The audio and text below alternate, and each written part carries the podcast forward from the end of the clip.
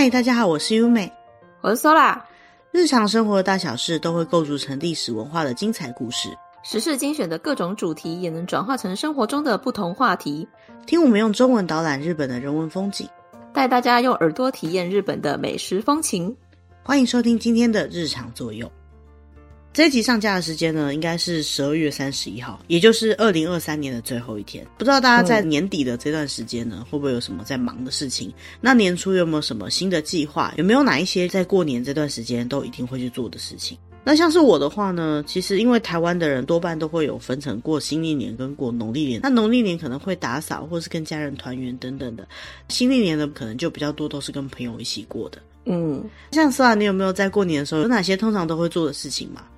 呃，如果是一般的国历的过年的话，那就只是跨年而已，所以也没做什么特别的事情。但是还是会有新的一年开始的感觉。嗯，毕竟月历上面的时间就已经换了一年嘛。嗯嗯，像我自己就还蛮常在过完年之后，每次在写日期的时候，都会忘记要写新的一年的年份，所以每次在提醒自己说啊，要写新的一年哦，这种感觉呢，对我来讲就是新的一年开始的感觉。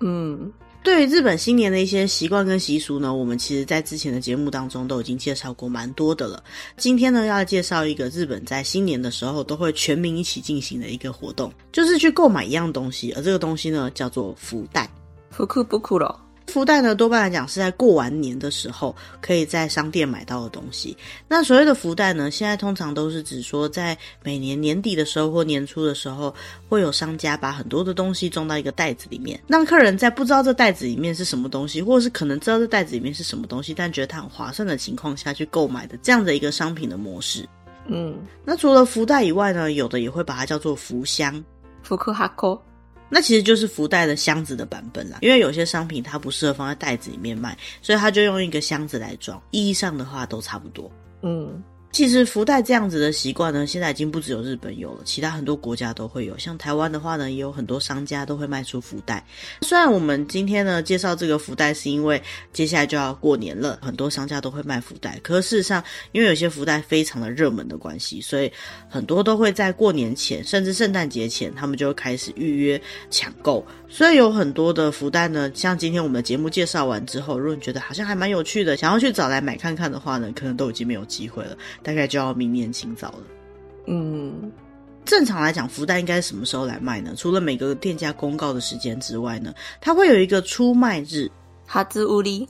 所谓的出卖呢，就是在新年过后的第一个营业日把东西卖出去的这件事情。如果用中文来讲的话，有些人会说这叫做开市。通常来说呢，店家都会特别去注意这个开市的重要性。但是在一些百货公司来说，通常一月一号就会开门了，所以一月一号也就是各大百货公司的出卖日。嗯。那对于商家来讲，其实这一天的营业额听说影响蛮大的，因为呢，新的一年的第一天如果卖得很好的话，感觉今年这一年都会生意非常的兴盛。所以说呢，也有一些店家会把这样子的出卖日看成是这一年的运气指标。那这种情况下呢，通常会在这个出卖日卖的福袋卖得好不好呢，也就是一个很大的关键了。嗯，像是讨个好彩头这样子的概念。对，但相对于这个出卖的话呢，对于消费者来讲的话，就是出买日，就是你新年的第一个消费。我在想，这个第一个消费，如果你买到的东西是一个很棒的，对于你今年来讲都很有注意的东西的话，可能这一年的运气也会很好，也说不定吧。嗯。那再讲回来，福袋到底里面会放些什么呢？基本上来说呢，就像我们刚刚讲的，可能它的内容会是在买的时候商家就已经公告里面会有的东西，但是也有可能是不知道是什么东西的情况下去买的综合福袋。嗯，通常呢，这个福袋之所以能够被称为福袋，就是因为理论上来讲，它会蛮经济实惠的。福袋很常会是由各种不同的商品组合起来的，而这些商品组合起来的合计的价格呢，一般来讲就会低于这个商品实际上的价格，所以就会让消费者有一种买到赚到的感觉。再加上福袋这样的名称，好像就把幸福啊、幸运这样子的意义包在里面了。所以说，有些人呢，他们就会认为说，利用买福袋这种方式也来可以测测自己的运气，说不定就可以抽到什么大奖。嗯。就像台湾在过农历年的时候，有些人也会特别去买一些刮刮乐来测测看自己的手气一样吗？哦，感觉还蛮像的，就是一个在日文来讲叫做运试し，就是测试一下运气的方式啊。嗯，其实，在日本呢，福袋之所以叫福袋，好像是有个原因的。除了这个是一个商业的手法之外呢，福袋据说是来自于七福神里面很有名的一尊神，叫做大黑天。大黒天，大黑天的形象呢，通常来讲，他会抱一个很大的袋子，而这个袋子呢，就是所谓的福袋。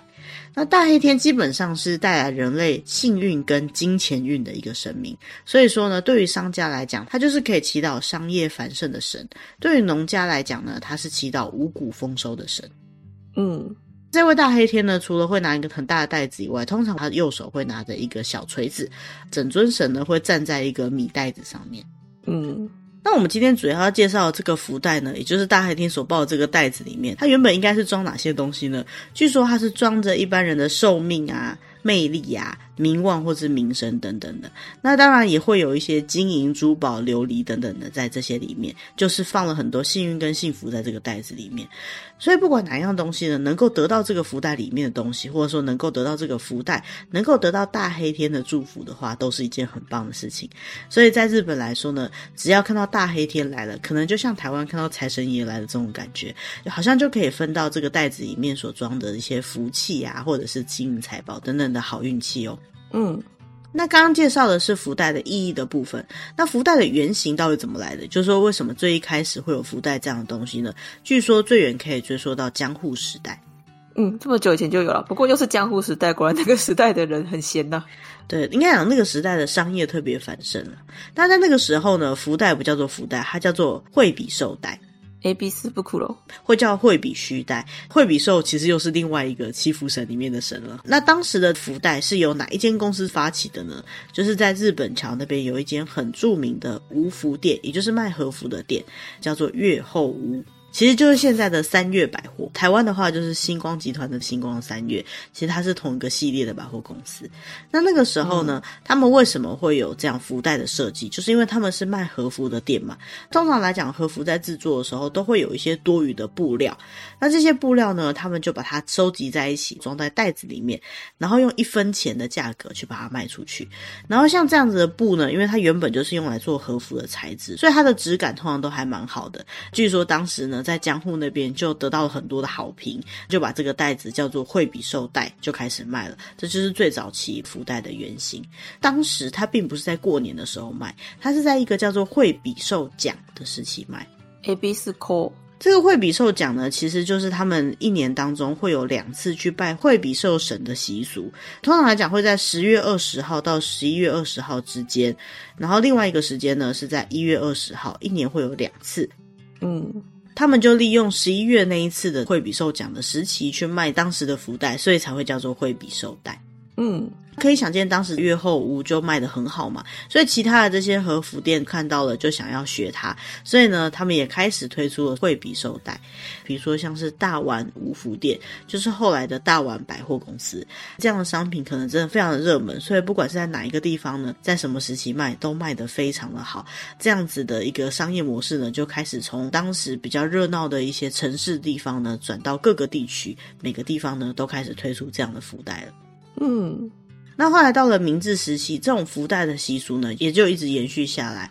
在日本的明治二十五年，也就是西元一八九二年，在日本朝日新闻一月的报道里面有看到说，现在正流行的东西里面记载说，现在正在流行的就是一个纸袋，而这个纸袋里面呢放了非常多东西，比如说像是牙刷呀、梳子啊、牙签、牙膏、发簪、肥皂等等的各种生活用品。每一个袋子它是用一钱的价格在卖，所以说从这个报道里面就可以看得出来说，那时候卖的福袋比较多都是在卖一些生活用品。那除除此之外呢，当时在新闻报道里面也都很常可以看到说，比如说在十一月的时候，就是之前提到惠比寿奖的时候，哪一家店又要开始卖福袋啦，然后一个福袋可能是卖十钱，可是里面却有十五钱的价值啊，或者是哪一家和服店又开始卖福袋了，虽然说不太确定里面的内容物可以有多少钱，可是一个福袋才五十钱而已哦，所以呢，很多人就开始去抢购，然后排队去买这些福袋，这样子的新闻报道，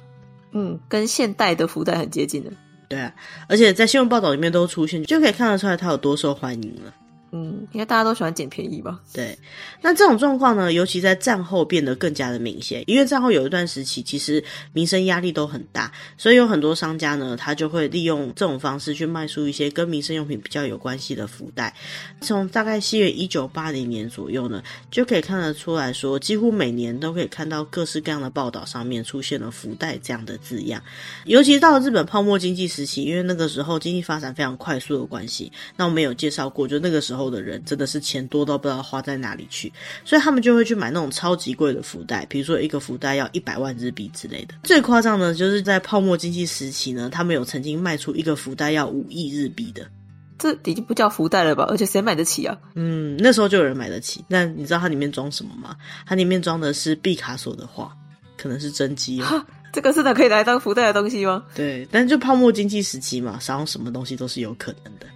嗯。就现在来讲呢，福袋它其实已经不只是有形的物品了，也就是说，这种物理性的物品以外呢，还有一些所谓的大型的物品或是无形的物品，也可以装在福袋里面卖。比如说，我们可以在里面放服务兑换券、折价券等等的。那你也可以在里面放一个代表性的兑换券，比如说，如果你抽到这个福袋的话，你可以用这个去换一台冰箱之类的。所以说呢，它就可以无限增加这个福袋的价值。那其实有一阵子呢，他们也曾经讨论过，就是福袋价值是。是应该要受一点限制，不然的话呢，感觉各个商家都可以去做出这种好像没有办法被规定、没有办法公平去掌管几率的这种类似赌博型的这种商品的销售。嗯，福袋的内容就随便你喊价了，但是实际上你不太可能会拿到那样子的商品价值。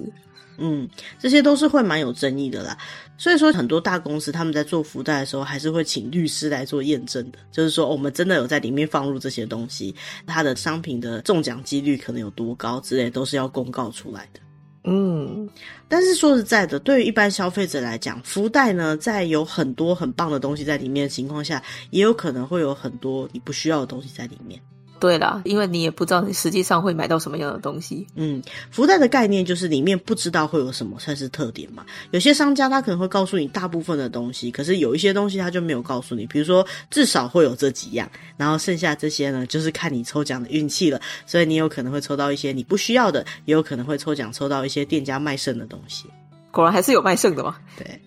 其实很多店家因为每年都会卖嘛，所以呢，他们就会利用这个机会去处理一些他们的所谓的在库，就是库存啦。那这种情况下呢，就算他在这个福袋里面放入高过于这个福袋价值的东西，可是呢，因为它本来就是一些卖剩的东西，或是它本来就是一些比较没有人气的商品，那你收到呢，可能也不会多开心，因为这些东西就是不要了嘛，没有人想买，所以才会留在那边的。那这些东西又被你用福袋的形式给带回家了，那有些人就会给。给这个福袋取名叫做“不福袋”或者是“忧郁袋”或者甚至是“垃圾袋 ”。垃圾袋好直接哦。嗯，对于很多店家来讲呢，也的确是会利用这种机会去卖掉一些库存品啊。毕竟你本来就不太可能没有任何原因的用特别低的价钱去买到非常多高品质的东西。这样的话，在商业机制来讲的话，也是比较不合理的嘛。嗯，那也因为这样的关系呢，有些店他就会非常的自虐型，特别把这些不好听的话讲在前面说，来，我们现在卖的是不信袋或者是不急袋，就是不算福袋了。那如果你想买的话，就来买吧。呃，丑话先说在前面，嗯，我都已经说这里面不一定有你想要的了，你想买就来买吧。嗯，那有些人还是会用测试运气的感觉去买了，而且说实在的，有些东西它可能单纯只是如果让你挑，你不会想要去买它。可是如果它在很便宜的情况下，它也是堪用的东西，对不对？那如果是堪用也没有关系。像我之前曾经看过有一家店，他就卖的福袋呢是跟衣服、跟你的包包啊那些饰品类有关系的，然后他在上面就很直接的表明说，这些东西呢都是他们今年卖剩的衣服，所以呢，它的价值可能就非常低。比如说，它那个福袋就是他们那间店一件衣服或两件衣服的价格，可是里面可能有三四件衣服，再加上一个项链或是一个包包之类的，全部加在一起就全部一起卖给你。那其实很多人收到这衣服以后会觉得说：“天哪，这种衣服我怎么可能会穿？”但是或许这些衣服还有其他的用途。站在商品可以循环利用的概念上来讲，这样子的福袋还是非常的具有环保价值的。嗯，至少不会浪费掉了。嗯，前提是买来的人要想办法去使用它，所以这真的也是福袋的这种随机性上面非常有趣的一个部分了。嗯，近几年啊，大家都开始慢慢的觉得福袋有可能会买到不想要买的东西的情况下呢，福袋也开始进化了。以前呢，福袋里面的内容就是不知道，所以才能够有这种试运气的感觉，这种抽奖的感觉。可是现在消费者会觉得，我都花钱了，为什么我要抽奖呢？所以这些福袋就开始慢慢演进成越来越符合现在消费者喜欢的样子，也就是福袋变得透明了。里面的东西有哪些呢？它都写得很清楚，消费者就可以从商家已经公告的这些东西里面去计算出他觉得这个福袋的价值有没有符合这个福袋实际上的售价。可是他如果都已经公开它里面的内容的话，那就没有那种抽奖的感觉了。对，基本上就是一个打折的概念，年末的店家出清回馈活动。嗯，那如果还是想要保留这种福袋抽奖的感觉的话呢，他们还有做出一种新的模式，就是大部分的商品他们都是已经固定化了，但是会有一两样随机的商品，这个随机的商品呢，可能就会赚到很多。比如说像是百货公司福袋好了，那你就可以确定说这个福袋它就是某一个专柜的特殊的福袋，所以这里面大部分都是这个专柜的东西。但除此之外，有百货公司放进去的加码抽奖，你有可能会在里面抽到一台车子，或者是百货公司的兑换券之类的。这样子，在固定的商品以外，还有一些有选择性的或有抽奖性的、有随机性的商品呢，就还是可以满足福袋原本的概念。嗯。特别像是有些福袋，他们会用一些特别高级的东西作为噱头，比如说像是一些珠宝啊、首饰啊，甚至大型的家具、家电等等的这些东西，基本上都没有办法被装在那个福袋里面，所以他们可能就会在店家里面呢用橱窗的方式展示出来。但如果你抽到福袋里面有兑换券的话，你就可以拿去换。那也因为这个兑换券的形式的关系，所以日本呢就开始出现各种各样不同的福袋，比如说你可以拿去换一栋房子啊，或者是拿去换一台车啊，或者是拿去换。某些学校的课程，甚至日本的驾训班的课程，或者是你可以去拿去换相亲的兑换券，真的是什么都可以，只要你想得到的话。嗯，其实只要是商品价值或是服务能够定价的东西，其实都可以拿到福袋里面去卖啦。因为消费者就会去评估说，这些东西对他来讲是有没有符合那个价值的，要不要去赌一把，赌看看会不会能够以小博大。嗯。那也因为这个福袋变得很多样化，所以说呢，它的名称跟它的贩卖时机呢就开始变得不太一样了。像我们最前面有提到，有些福袋它可能在圣诞节前就要预约，然后它可以在过年前领货；有些福袋呢，它就是设定在一月一号，也就是过完年后的第一天开卖日那天要卖，大家要去抢购。那也有一些福袋呢是抽奖的，就是你可以去登记你想要买这个福袋，有抽中了，只要你可以买得到这个福袋，就算赚到了。那有一些日本的福袋呢，他们会把它取名叫做压岁钱袋。好像是这些店家，他像给压岁钱的方式一样，把这些好的商品或者是大家所期待的商品回馈给所有的消费者。虽然说是压岁钱，但是还是要消费者花钱去买的。对啊，可是你可以用比较少的钱买到比较高价值的东西，然后也只有这个时期才有的话，或许对大家来讲就是赚到，就是所谓的买到就赚到的概念了。嗯。其实很多时候啊，我们会发现说，这个福袋不一定只有在过年的时候才会有，像是在某一些网络商店呢，他们就有事没事就会推出福袋，其实就是组合性的商品。像是听说在网络购物非常有名的乐天市场这个网站里面呢，就可以看到他们其中有一个项目就是福袋这个项目，一整年都有出现在他们的网站上。就是一整年，不管什么时候都有福袋可以买了。嗯，其实福袋概念本来就不只有过年的时候有啦，只是现在大部分都是过年的时候看到的嘛。那现在的福袋呢，不只有在日本，也扩展到很多海外的地方。像是日本 Apple，就是智慧型手机的那个苹果呢，他们的银座店在二零零四年的时候开始卖福袋了。那因为这个福袋卖得太好的关系，所以后来呢，在美国的旗舰店开幕的时候呢，也有用 Lucky Bag。就是福袋的这样的名称呢，去卖一些商品。除此之外呢，也有一些地方会把这个 lucky bag，就是福袋呢，叫做 mystery bag，也就是神秘的袋子。像在夏威夷啊，或者是一些其他地方的 shopping mall，都可以看到，在每年的一月份呢，开始卖所谓的福袋。那尤其像是在台湾啊、香港等等的百货公司呢，甚至日本的中华街，也会利用农历新年的时候来卖福袋。嗯。最主要就是因为对于华人圈来讲，我们的新年有放假的时候呢，其实是春节的时候，所以那时候有拿到很多年终奖金或者小朋友拿到压岁钱的人，就可以利用那个时候去买自己想要的东西。那这个时候呢，推出福袋来销售，就是一个可以吸引到很多人的一种销售方式喽。嗯。那接下来呢，我们就想要跟大家分享一下，我们找到一些日本比较有名的，或者是我们比较知道的店家里面的二零二四年的福袋。那虽然说是二零二四年的福袋，不过多半呢都是从二零二三年底开始卖的，甚至有很多福袋呢，以现在我们上架的十二月三十一号的时间点来说，就都已经卖完了。那如果说听到今天这集节目觉得很有趣的话，要记得在你明年的行事历上面备注说，我要在什么时期去确认这个福袋哦。嗯。接下来介绍的这一个呢，就是大户屋的大宝口福袋，蛮不酷不酷喽。其他原本的名字比较像是满腹，是吃饱饱的袋子。大户因为是一家日系料理的店，所以说他们每年推出的福袋呢，都是跟食物很有关系的。这一次呢，满腹袋就跟米非常有关系。像他们的福袋种类呢，就分成特盛跟大盛。那如果说有在日系的丼饭店用过餐的朋友的话，就知道说特盛或者大盛呢，就是指这一碗饭是大碗的还是特大碗。所以特盛的话，就是内容比较丰富的。这份福袋的售价是五千块，大盛的话就是三千块，那里面的种类就会有点不一样。比如说像特盛里面呢，就是有鱼沼产的月光米，然后还有一些配饭很适合的东西，像是七味粉啊、酱油啊、芝麻拌饭料，还有五谷米等等，跟米饭有关的产品呢，都有在这个福袋里面。嗯，买一个福袋就可以吃很饱。对，所以它才叫做大宝口福袋。它的目的呢，就是让你买回去的时候呢，新年就可以品尝到大户屋的美味。所以呢，家里比较有在煮饭的话呢，就会觉得这个福袋很划算。那像这样的福袋呢，预约都会在前一年的十一月左右就开始了。所以说，像现在如果没有预约的话呢，应该就已经买不太到这样的福袋了。嗯，下一个要介绍的呢，可能是小朋友会很开心的，就是 UHA 味觉糖福袋。UHA 味覚と福袋。那如果大家有在吃点心或喜欢吃日本的糖果饼干的话呢，就会知道这个 UHA 味觉糖是一个很常见的糖果点心的品牌。台湾的便利商店也蛮常可以看到他们家的糖果。这一次他们推出的这个二零二四年的福袋呢，就是在它的福袋里面装了八十三种，总共二十公斤重的糖果在这个袋子里面，而且它包装的袋子呢也是用米袋来装的。这样的一袋福袋呢要一万块日币，可以想象买了一万块的糖果的感觉吗？一万块的糖果，而且是二十公斤的糖果，要吃多久才吃得完啊？我是觉得会先蛀牙了。那因为像这样子的商品呢，其实算是非常的少见的，有点像是他们家的特殊商品。而且这里面的八十三种糖果呢是没有重复的，里面还有很多呢是在一般便利商店里面很少可以买得到的特殊口味或者是稀有的商品哦。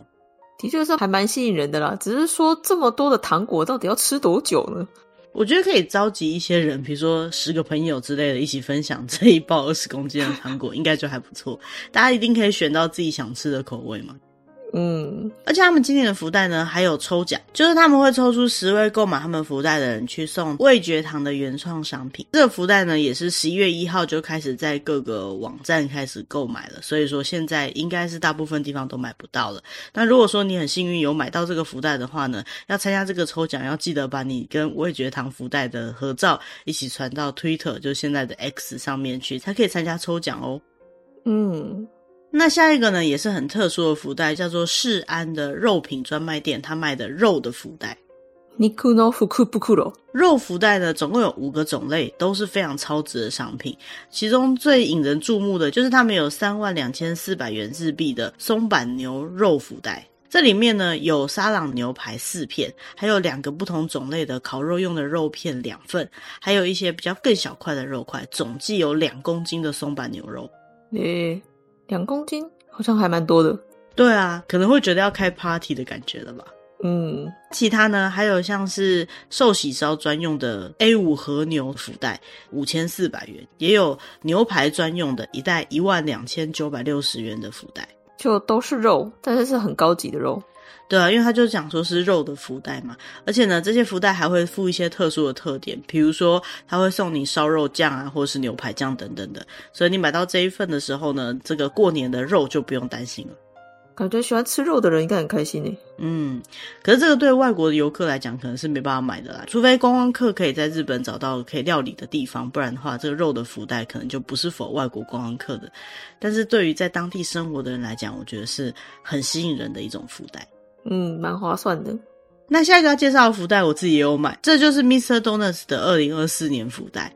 Mr. 福库布库罗，你是你就用。这个福袋呢，总共分成三种不同的价格。第一种是两千四百块的最基础版的价格，这里面有二十个甜甜圈的兑换券，还有他们今年的主题呢是跟宝可梦合作的，所以呢有一个宝可梦的购物袋，一本宝可梦的年历，然后一本笔记本，还有一个小包包。嗯。三千六百块的福袋呢，它就已经不是福袋了，是一个小福箱。那这个箱子里面呢，有三十个甜甜圈的兑换券，还有一本他们家跟宝可梦合作的形式里，一样有刚刚提到的购物袋啊、小包包之类的其他商品。嗯。五千九百块的商品呢，它真的完全是一个福箱了，一个箱子还蛮大的，小朋友拿起来会觉得有点大箱的那个 size。然后里面呢有五十个甜甜圈的兑换券，除了刚刚讲的那些周边商品之外呢，还有一条很大条的浴巾，可以把小朋友整个包起来的那种大条的宝可梦跟 Mr. Donuts 合作联名的浴巾。那像这次呢，我因为想要送朋友的关系，所以呢我就买了两千四百块跟三千六百块的福袋各一个，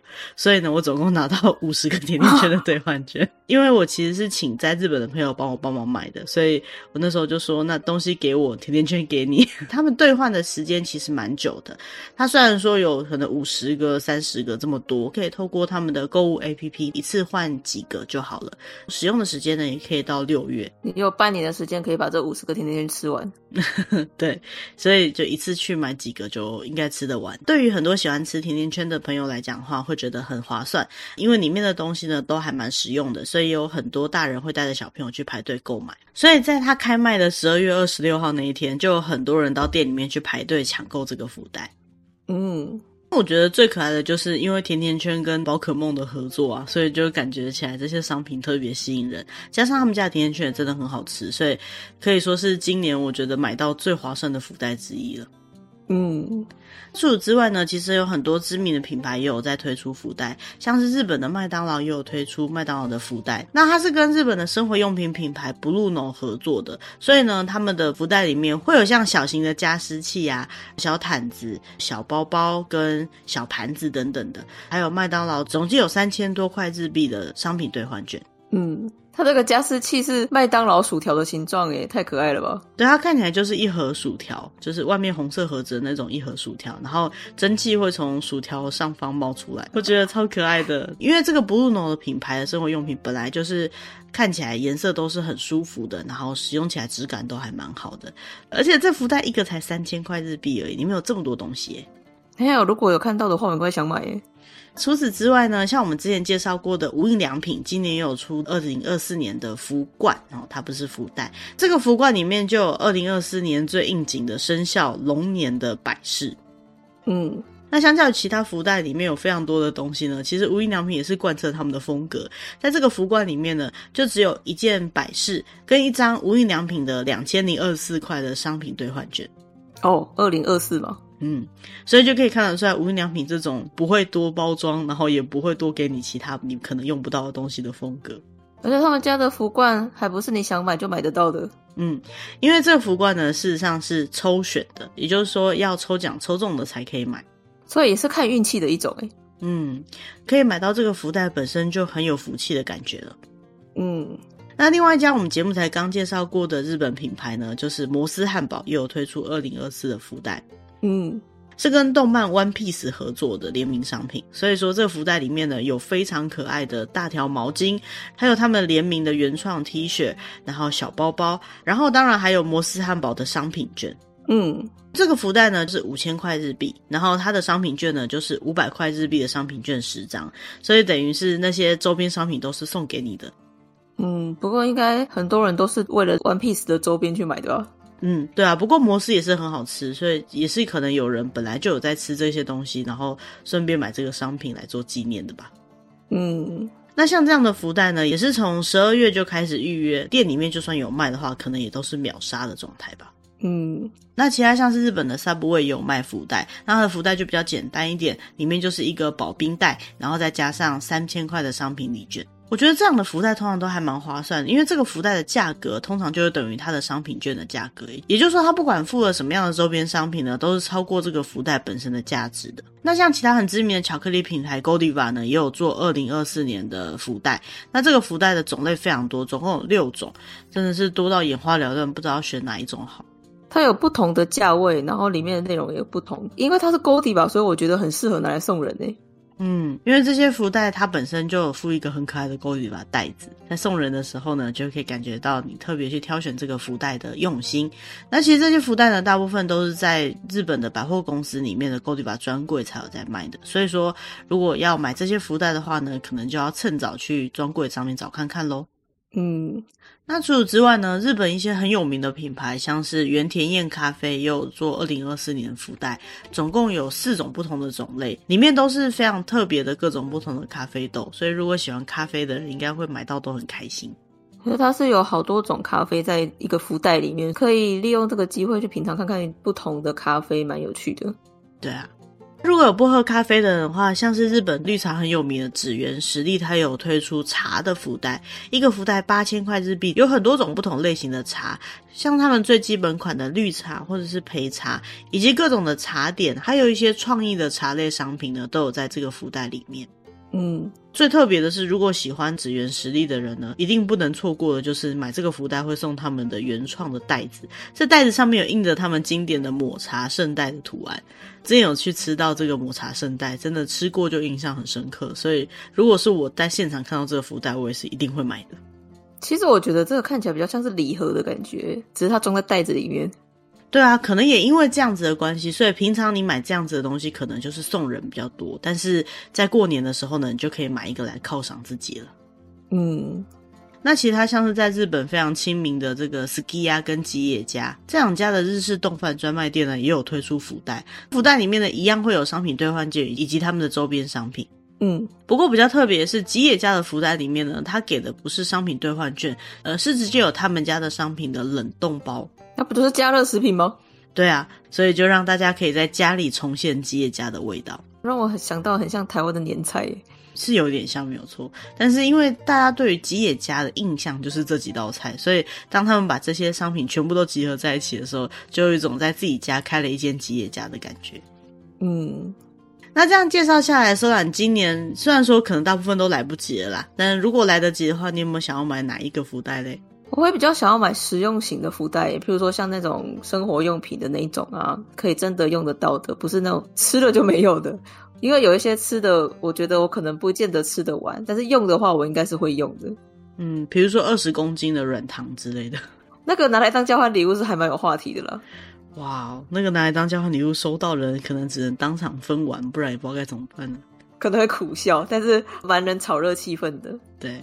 那像我自己最想要的就是我们刚刚提到那个麦当劳的福袋，因为麦当劳的福袋里面的这个商品呢，真的是在外面买不到的。那虽然说麦当劳的商品兑换券可能我自己也用不太到，可能又要像买甜甜圈福袋一样送给在日本的朋友了。不过买这些福袋的时候呢，就真的很有过年的气氛。而且在刚刚的介绍当中呢，就可以看得出来说，很多的福袋基本上都从十一月就开始预约，就算福袋是在新年开卖的，可是没有事先预约都买不到。所以有记得购买这些福袋。或甚至有抽奖资格可以买到这个福袋的人，是很幸运、嗯、很顺利的开始的感觉了。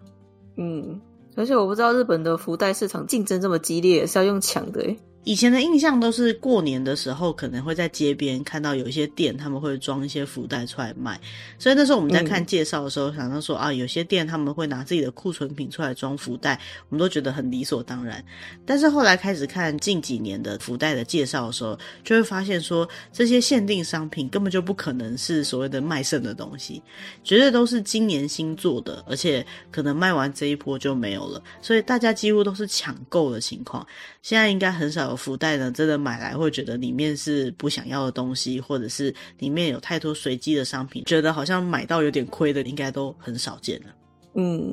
今天这集呢，关于日本在过年的福袋文化的介绍就到这边了。嗯，像在台湾，现在也有很多地方有在卖福袋的，在比较靠近春节那个时候还会有一波。如果听完我们这集节目有觉得说今年可以买一个什么福袋来增添喜气的话呢，可以上网开始物色看看喽。嗯，今天的主题就到这边了，希望大家会喜欢我们为大家准备的主题。那也很感谢过去一年大家的收听，新的一年二零二四年，也希望大家可以继续支持我们的节目，也希望听我们节目的听众朋友可以平安顺利。那就祝大家新年快乐喽！嗯，Happy New Year！今天的内容就到这边。如果有什么想要对我们说的话，或对我们节目有任何建议或想听的内容的话，也欢迎利用我们节目的资讯栏位，那里有我们的 email 可以跟我们联络。嗯，那我们就下周见喽，拜拜，拜拜。